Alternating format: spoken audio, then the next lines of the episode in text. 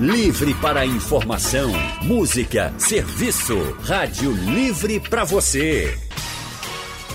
O consultório do Rádio Livre. Faça a sua consulta pelo telefone 3421 3148. Na internet www.radiojornal.com.br em rede agora, pela Rádio Jornal, em outros pontos do estado, para começar o consultório do Rádio Livre de hoje, que vai falar sobre o uso indiscriminado de antibióticos, ameaça dos fungos e superbactérias. O uso descontrolado de medicamentos pode alterar a resistência das bactérias e fazer com que o medicamento se torne ineficaz na sua principal função, que é combater as doenças. E além de dificultar o tratamento, o uso indiscriminado de antibióticos ainda pode afetar outras bactérias que ajudam o nosso organismo a funcionar corretamente. Por isso a importância deste tema. E também por isso, a gente conversa agora com o infectologista Tiago Ferraz. Boa tarde, doutor Tiago, tudo bem? Boa tarde, tudo bem? Que bom. Doutor Tiago, infectologista do Real Hospital Português e do Hospital Universitário Oswaldo Cruz. E também teremos a participação da farmacêutica Ítala Nóbrega. Boa tarde, doutora Ítala. Boa tarde, Natália. Boa tarde a todos os ouvintes da Rádio Jornal e a doutor Tiago também presente aqui nessa tarde. A, a doutora Ítala, que é mestre em ciências farmacêuticas e atua no IMIP, a doutora também, aliás, tutora da Faculdade Pernambucana de Saúde. É um prazer receber vocês neste momento aqui no nosso consultório, no momento, né, doutores, em que a gente já falou tanto no ano passado, agora estamos num comecinho de ano, mas como se falou no ano passado sobre automedicação, e aí, claro, já estou fugindo um pouquinho do nosso tema que diz respeito aos antibióticos, mas a automedicação, a não comprovação científica para um medicamento. Então, é muito importante ter cuidado com aquilo que a gente consome. Neste caso, o medicamento, não é mesmo?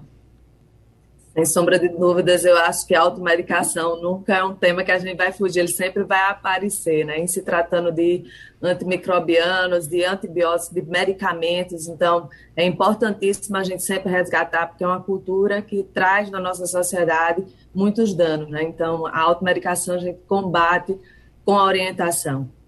Muito bem, doutora. Bom, e aí a gente já, claro que no início falou a respeito de tudo isso, do que esta, esse uso indiscriminado de antibióticos pode provocar. Eu gostaria que a gente contextualizasse um pouco, viu, doutores? E aí fazer um resgate histórico. Quando que os antibióticos foram inseridos é, na sociedade? Porque antigamente não se tinha essa ferramenta para combater as infecções e as doenças. Lá no início foi uma grande descoberta, né? Então vamos contextualizar um pouquinho tudo isso, se o doutor Tiago puder nos responder a respeito desse assunto. É, a descoberta do antibiótico, a era de ouro dos antibióticos, começa na década de 20, com a descoberta da penicilina, o, pelo ganhador do Nobel, foi Alexander Fleming. É, mas comercialmente, ela é introduzida na década de 40, então ficou bem famosa durante a própria Segunda Guerra Mundial. Então, desde a descoberta da penicilina e sua comercialização, é que a gente vem numa rotina de descobertas de antimicrobianos, né, sejam antibióticos ou antifúngicos, e é, a, cada, a cada ano que se passa. No entanto, a, a velocidade do desenvolvimento da resistência bacteriana e antifúngica ela é bem mais rápida do que nossa capacidade de, de desenvolver os antibióticos novos para se sobrepor essas resistências, né? É o que vem acontecendo ultimamente. A gente é capaz de descobrir muito mais frequentemente novas resistências do que lançar no mercado novos antimicrobianos para suprir essas resistências. Bom, e a gente falou, o senhor falou, né, doutor Tiago, sobre o início, né, de como os antibióticos, aliás, a era de ouro, assim como o senhor colocar, colocava já. Só que, no entanto, hoje a gente tem uma outra realidade. E o senhor falava isso e eu fiquei bastante curiosa, que é com relação à descoberta de uma forma de resistência que pode superar, inclusive, a descoberta de novos antibióticos. Então, ou seja, é um assunto que não é brincadeira. Tudo que, que trata em medicina a gente não deve levar, claro, com brincadeira. Ou seja, o antibiótico é aquela coisa que a gente ouvia da mãe. Não sei se vocês, doutores, mas eu ouvia da minha mãe. Antibiótico só em último caso, viu? Se não precisar tomar antibiótico, não toma. É isso mesmo, doutora? Exatamente. Assim, essa questão da resistência, né? O, o, o o antimicrobiano, ele vai tentar sempre buscar uma forma de, de combater esse medicamento, então, esse antimicrobiano. Por isso, ele vai buscar resistências em, em suprir né, é, essa, essa entrada do antibiótico no nosso dia a dia, né, dos, dos medicamentos em si. E aí, na verdade, a orientação para a utilização do antimicrobiano, seja ele um antibiótico, um antifúngico, parte da, da descoberta, né, de que a gente identifique qual a real causa dessa infecção, porque muitas vezes a, a, o que a gente está vendo até com a própria pandemia aí, né, a gente tentando combater vírus utilizando é, produtos que são para bactérias, né, são para outros micro-organismos. E quando a gente fala de uso indiscriminado de antibióticos, doutor Tiago, o que isso quer dizer? Bem, o uso indiscriminado, nós temos dois culpados, vamos dizer assim, né? Dois agentes. É, o próprio, a própria pessoa que tem a doença, né? O paciente, através da sua automedicação, da sua busca, né? Muitas vezes angustiante de achar que sua doença só vai se resolver com antibiótico. Isso é muito comum nas emergências, né? O paciente só se dá por satisfeito se sair daquela consulta com a receita de antibiótico. E o outro agente desse uso indiscriminado somos nós, aqui os médicos, né? É, por vários motivos, é, N variáveis, eles prescrevem antibióticos, seja por insegurança, seja por uma pressão do paciente, seja porque o atendimento da emergência está muito lotado, mas até mesmo dos pacientes internados, onde ele teria uma maior calma e maior disponibilidade de, de métodos diagnósticos, ele também acaba por prescrever de uma forma inadequada. E não é só a prescrição, né? É, é tanto é dar, é prescrever o antibiótico, às vezes prescrever por tempo inapropriado, né, um tempo muito prolongado e desnecessário, e também prescrever combinações de antibióticos que também seriam desnecessárias para a doença que ele tem em mente. Então, um conjunto de ações que levam a essa prescrição, esse uso inapropriado, indiscriminado. Claro, ou seja, doutor, quando a gente fala de antibiótico, o assunto realmente é sério. O profissional, ele precisa estar atento a vários detalhes, assim como o senhor colocava, e claro que no momento também de, de falar ao paciente, ou seja, é uma relação de confiança, como deve acontecer sempre. No entanto, o antibiótico, a receita do antibiótico, ele, ela pede mais cuidado do profissional médico, ele tem que estar mais atento do que com outras medicações? Na, na, verdade, todas as medicações a serem prescritas têm, têm sua importância numa prescrição correta, né, no papel, uma prescrição legível, né, é, é famosa, a, a letra do médico tem fama, a doutora Ítala pode uhum. mencionar também, né, é, problemas que podem decorrer da, da, até mesmo da interpretação da receita inadequada, né, por causa da letra do médico, mas é, tanto o ato de, de, prescrever como de orientar o paciente qual é a dose correta, qual é a forma correta e por quantos dias. Tudo isso envolve o, o uso indiscriminado do antimicrobiano, né? Então, tudo começa na relação do médico-paciente, em, em, conseguir orientá-lo num ambiente tranquilo e convencê-lo é, da necessidade ou não daquele antibiótico e por um tempo apropriado. Doutora Ítala, a senhora que é farmacêutica, fala então para a gente sobre essa questão envolvendo a letra do médico. Eu que sou leiga, claro, não estou não, não na área da saúde, já ouvi falar muito o seguinte, quero ver se, quero saber se a senhora também avalia dessa forma. Nos últimos tempos melhorou, os médicos estão cuidando um pouco mais. Hoje já tem gente que digita a receita. Isso mudou um pouco?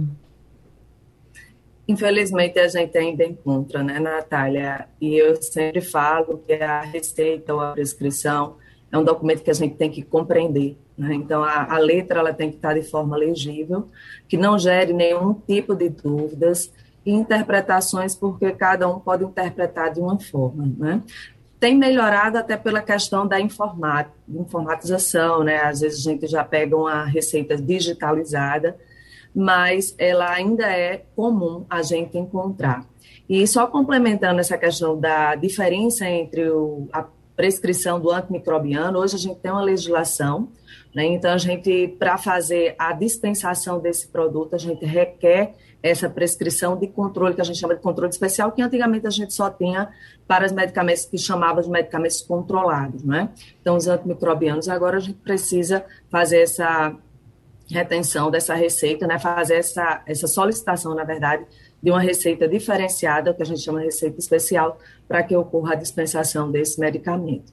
É isso, voltamos com o consultório do Rádio Livre, hoje falando sobre o uso indiscriminado de antibióticos, ameaça dos fungos e das superbactérias. Doutores, nós temos aqui uma mensagem em áudio do George, ele tem uma dúvida, vamos ouvir.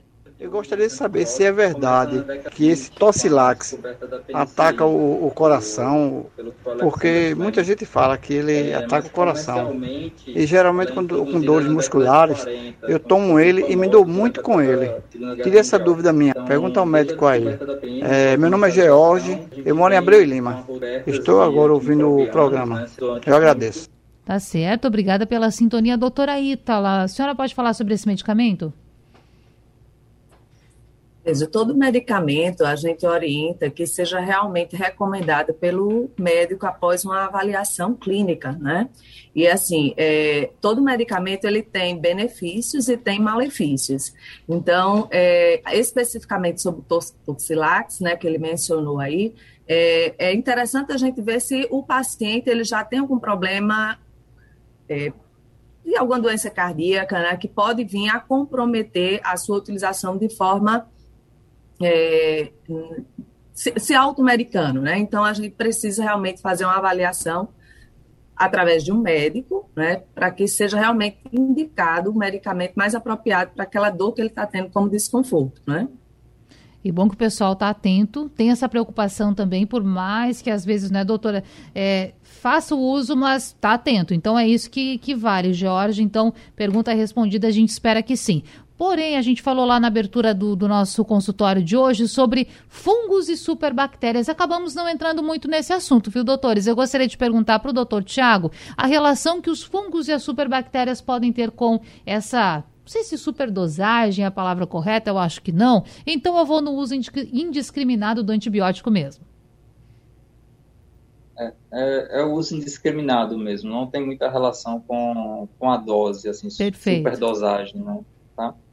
É, então, em relação aos fungos, o que a gente tem de, de preocupação com, com resistência é, tem duas preocupações. Quando você passa a usar antimicrobianos, né, antibióticos contra bactérias de forma excessiva, você altera sua flora né, do seu corpo e aí você diminui sua população de bactéria que está no equilíbrio junto com os fungos que você tem dentro de si e aí você abre espaço para uma proliferação dos fungos. Então esse é um primeiro risco né? Você usar antibiótico demais, você abre espaço para a proliferação dos fungos que você já tem dentro de você. É, em relação à resistência é, dos fungos, aí ela é mais direcionada ao uso de antifúngicos mesmo, tá? Os de acesso mais comum para uma receita em casa, né, são os antifúngicos onde a gente normalmente trata a, a doença de cândida, né? Então, aquele corrimento vaginal que às vezes as mulheres têm, né, uma doença de pele, né, uma micose de pele, é quando a gente tem um acesso maior a esses antifúngicos.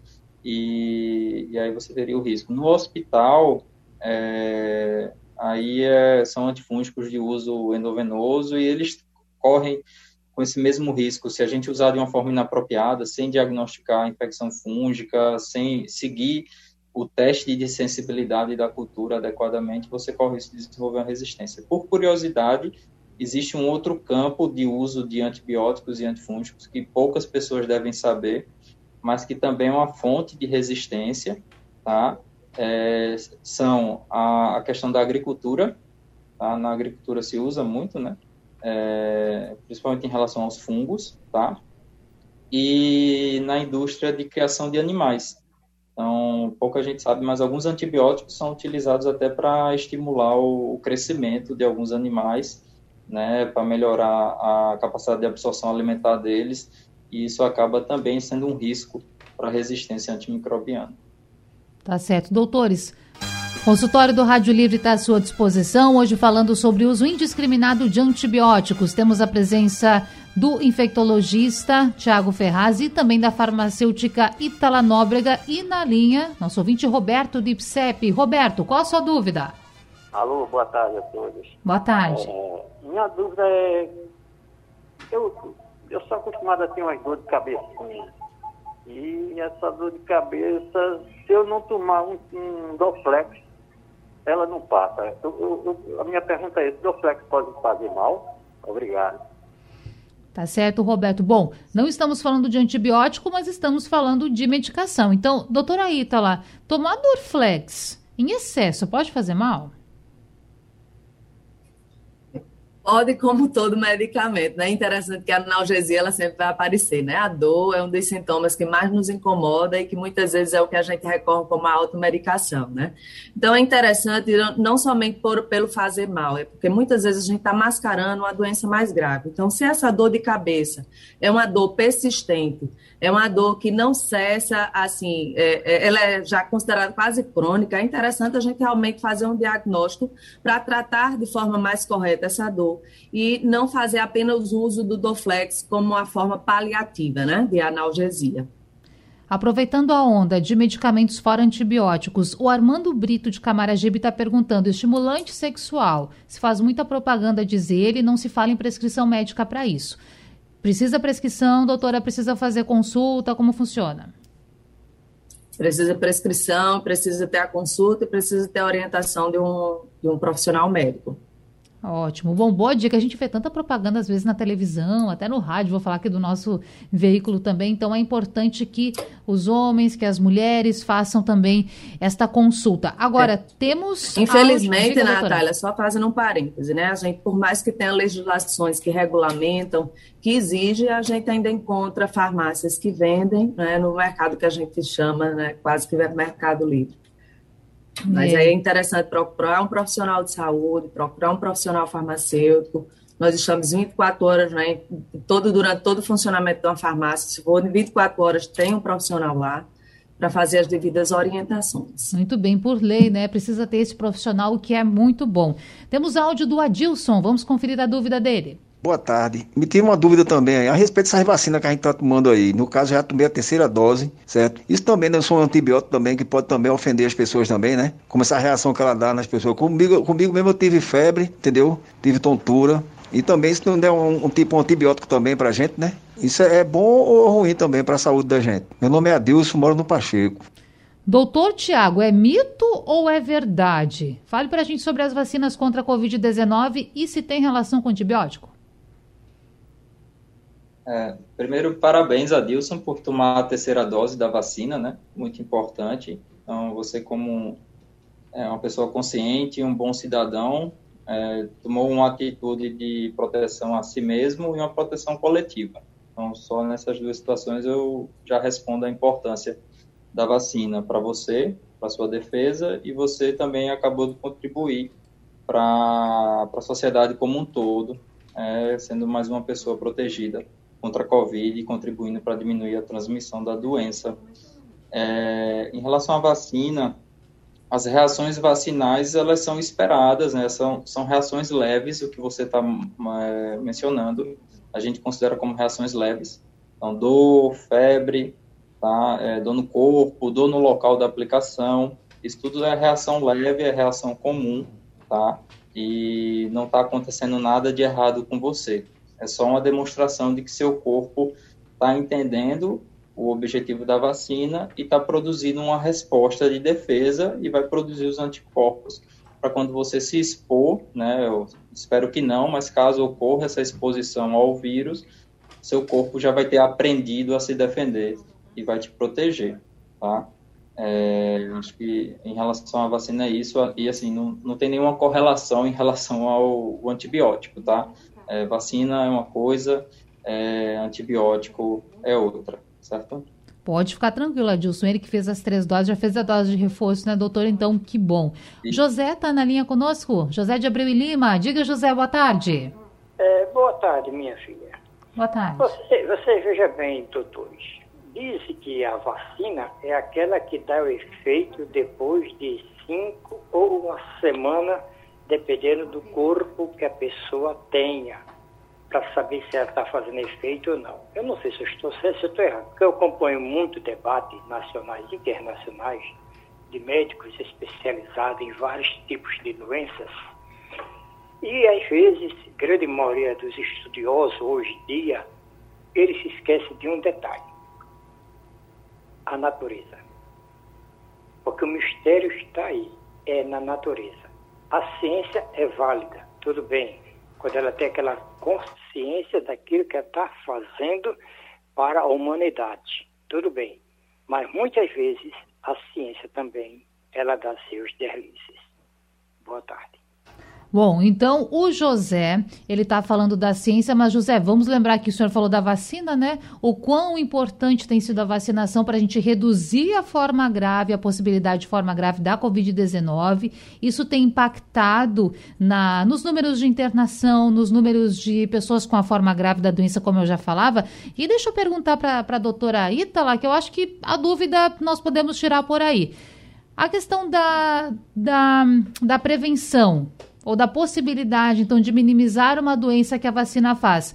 Isso depende, o tempo para que essa prevenção comece depende da vacina, depende do que é utilizado nessa vacina. Claro que a gente está fugindo um pouco do, do assunto antibiótico, mas, doutora, acho que a dúvida é pertinente também. Não, sem sombra de dúvidas. Pelo que eu entendi, é, ele até tocou um ponto, Natália, que foi o tempo que aparece essa reação. Não sei se foi bem isso que é, vai depender realmente do próprio indivíduo. Agora, com relação à resposta, né, é tanto que a gente vai ter que ter um, uma concentração dessa desse volume, né, de, inclusive a gente precisa ter a, as outras as doses, né, a reaplicação, hoje a gente já está na terceira dose. Então, é, além do tempo para o organismo, como o Tiago até comentou, né, fazer a, os seus próprios as suas próprias defesas para se a gente entrar em contato com esse agente, a gente não ser contaminado, ou se ser contaminado, ser de uma forma mais branda, mais leve.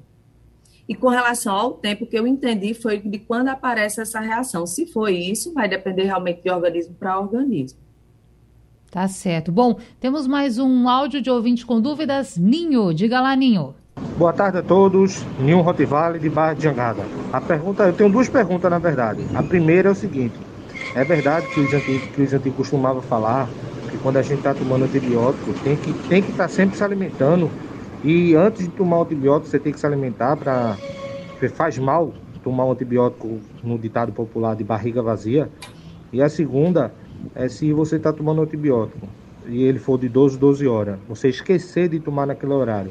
Você não pode tomar, você tem que tomar só na no outro horário, exemplo, se eu tomo de 12 12 horas, esqueci de tomar do meu dia, eu tenho que tomar só de, de o, o, próximo horário, eu não posso mais tomar ele, se isso é verdade. Obrigado a todos e aquele abraço. Obrigada, Aninho. Vou distribuir as perguntas, viu? Como são duas. A primeira para o doutor Tiago. Doutor, alimentação. Tem alguma regra com relação ao antibiótico? Vai depender da droga, tá? Tem antibióticos que são melhores absorvidos em jejum, tá? Então vai ter droga que tem melhor absorção em jejum, porque o estômago está mais ácido vai ter droga que é melhor absorvida com o estômago cheio, porque as gorduras ajudam a absorção, tá? Então isso vai depender de droga a droga. É, é fato que para alguns antibióticos orais é comum o desconforto gástrico, a sensação de, de azia, de empachamento, né? Então muitas vezes o estômago cheio, né, ou com alimentação, isso melhora um pouco o desconforto, mas em termos de ele funcionar, né, ele ser melhor absorvido, vai depender de cada tipo de medicação. E aí, nessa situação, a, a bula da, do medicamento ajuda, né? Então, assim, existe... Eu sei que poucas pessoas gostam de ler a bula porque é muito nomezinho, mas é, lá também tem orientações é, menos técnicas, mais, mais fáceis de entender, quando é a, que a gente chama que é a bula para o paciente, tá? Perfeito. E agora, falar então com a farmacêutica Itala Nóbrega, horário para que esse medicamento tem que ser seguido à risca. Isso a gente ouve falar bastante, viu, doutora Itala? Hum. É, a gente recomenda que a gente, é, dentro da nossa rotina, estabeleça qual vai ser o melhor horário de administrar e crie mecanismos de memorizar aquele horário, tendo em vista que se a gente, porventura, vier a esquecer e essa droga ela for administrada muito próxima ao próximo horário, você vai ter uma concentração maior desse medicamento do, dentro do organismo. Né? Então, o medicamento ele a ser administrado, ele vai ter um tempo de ação, ele vai ter um tempo que precisa ser eliminado.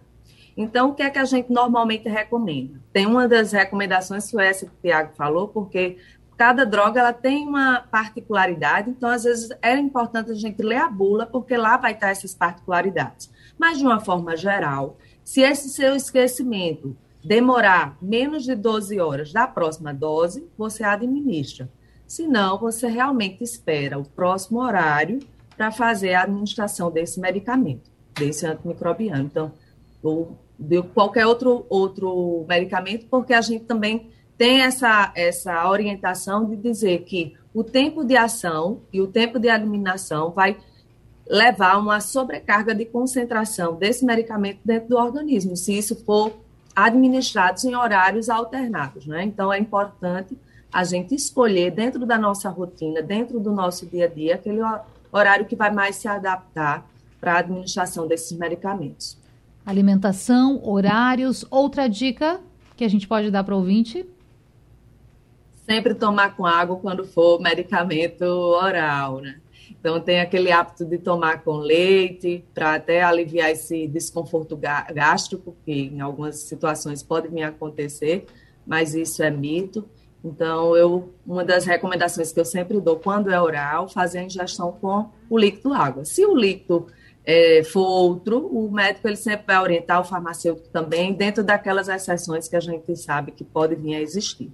Muito bem. Bom, o Armando Brito, que antes participou, mandou mais uma pergunta. Eu achei pertinente, doutores, porque ele fala o seguinte sobre a questão da primeira dose, segunda dose, agora a dose de reforço contra a Covid. Tem alguns países já aplicando ou ensaiando a aplicação da quarta dose, mas ele diz assim: se a infecção, se eu for contaminado e se a infecção for fraca, qual medicação eu tenho que tomar? Se for Covid ou gripe, vale um antibiótico, um antigripal? E aí eu acho que vale primeiro a gente também destacar que ainda não existe uma medicação que seja que tenha comprovação científica para o tratamento da Covid-19. Agora, a gripe, porque é um assunto que está aí no nosso dia a dia. O que, que dá para fazer? Aproveitando então o infectologista Tiago Ferraz, o senhor que certamente convive com esse assunto aí no seu dia profissional.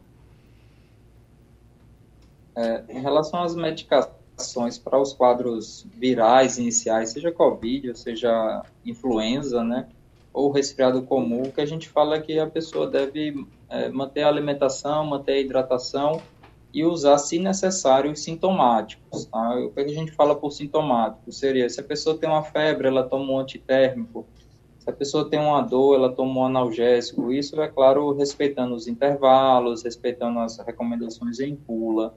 Né? É, existe um antiviral no Brasil liberado para uso da, contra a gripe, né, contra a influenza, que é o oseltamivir, né, conhecido como Tamiflu, é, mas ele tem recomendações bem específicas, tá?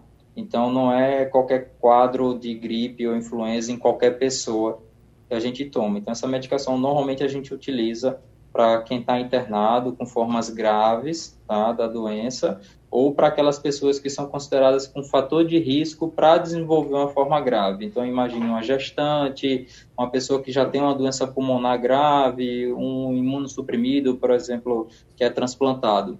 E lembrar sempre que essa, esse antiviral só tem uma eficácia realmente comprovada se administrado nas primeiras 48 horas é, do início dos sintomas. Então, não precisa de uma corrida desesperada atrás dessa medicação, que a maioria das pessoas vai se é, evoluir normalmente e bem, sem nenhuma complicação, só tomando sintomáticos.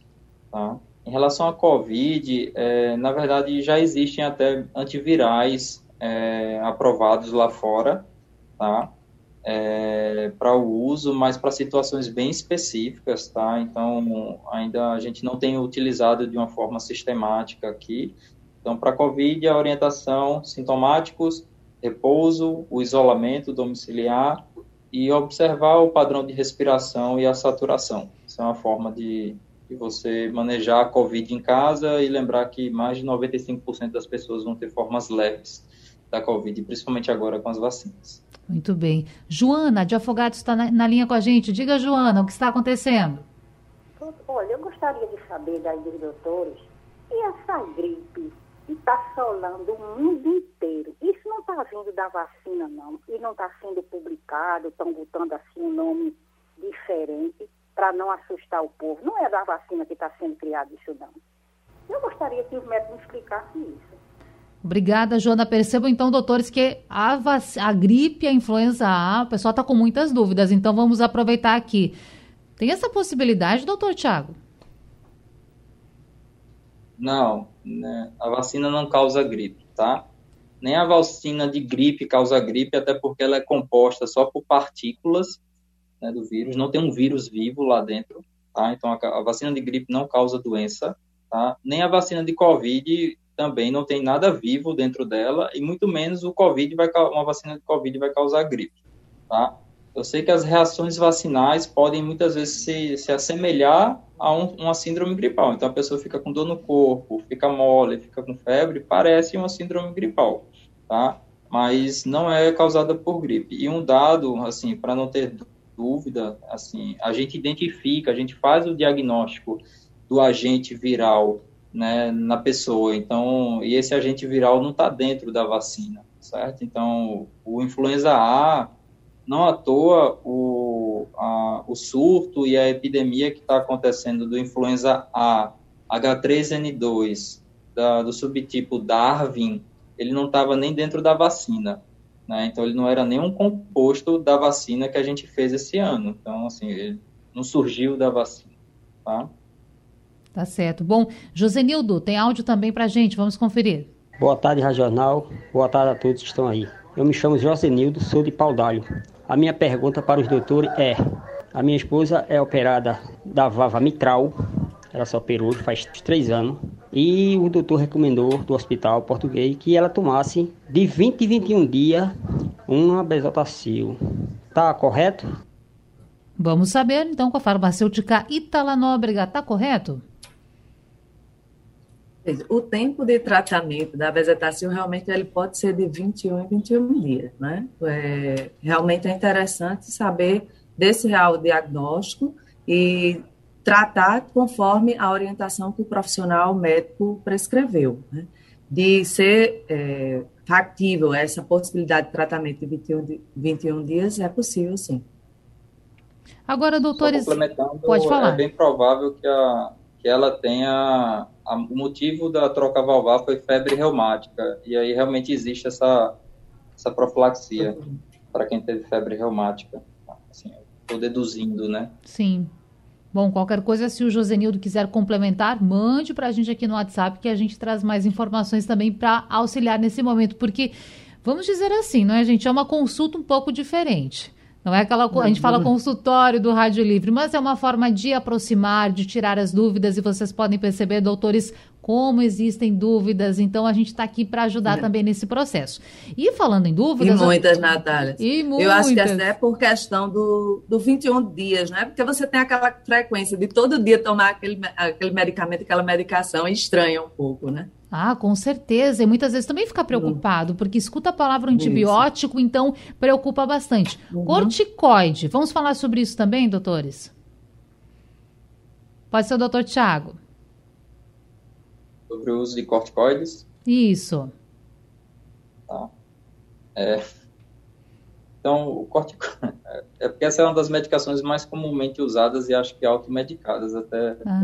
ela vai também abordar isso. É, o corticoide, a gente tem que ter em mente que ele, ele realmente é uma boa droga para situações específicas, né? Então, é, não vou mencionar aqui, senão vou acabar com o risco de estimular a automedicação. Né? Então, o ideal é que a corticoterapia ela seja recomendada por um médico, tá? Ela tem ela tem seus benefícios, mas também tem que ter em mente que ela tem muitos efeitos colaterais. A gente viu agora na Covid um uso disseminado de corticoides, porque foi a única droga que mostrou redução de mortalidade para os pacientes, mas é, as pessoas esqueceram de um detalhe: essa redução de mortalidade foi relacionada aos pacientes graves. Né? Então, pacientes que eram quadros leves, que, por exemplo, não pisaram nem no hospital, esses aí nem pensar o uso do corticoide, mas acabaram é, utilizando. Então, foi muito comum a gente ver o uso de corticoterapia disseminada na COVID. E aí trouxe algumas consequências, né? O que a gente viu, casos de COVID que acabaram sendo prolongados e a pessoa acabava piorando tardiamente, porque o corticoide altera o sistema imune né, da pessoa, então altera a defesa, tá?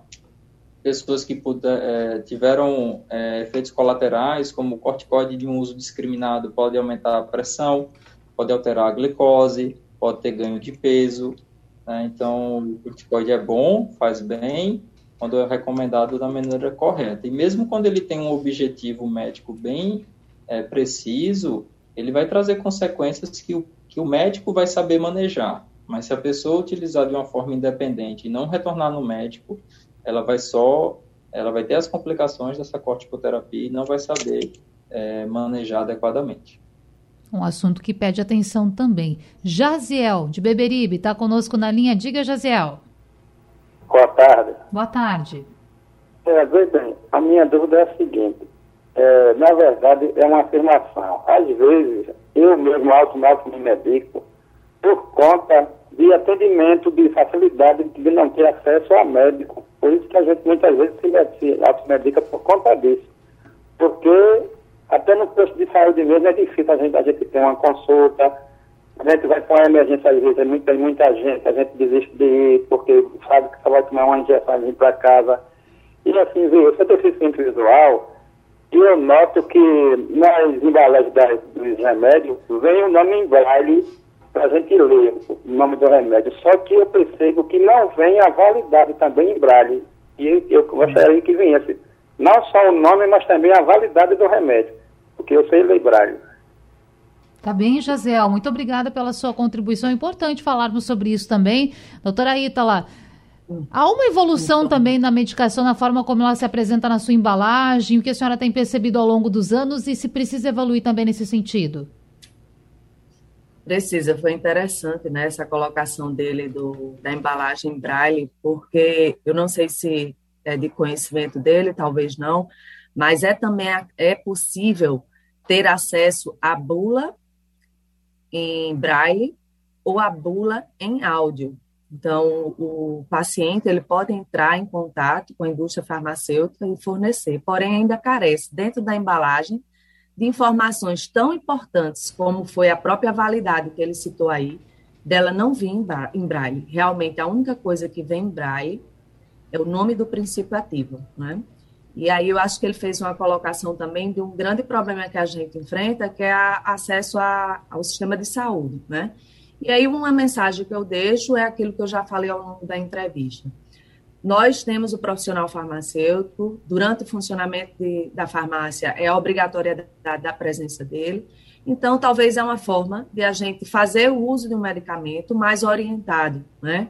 Então, se eu ainda não conseguir ir marcar minha consulta, mas se eu tenho uma farmácia próxima à minha residência, eu talvez ir para fazer até essa leitura do, do dele como uma pessoa né, que não consegue é, ter as informações todas em braille naquela embalagem, uma orientação do profissional quanto a isso. É isso, e que boa mensagem para a gente finalizar. Passou muito rápido, viu? Quero agradecer a farmacêutica Ítala Nóbrega pela participação, por disponibilizar o seu tempo, também ao infectologista Tiago Ferraz. Foi um prazer conversar com vocês nesta tarde. Prazer, obrigado, Natália. Obrigado, Ítala. Um prazer todo nosso.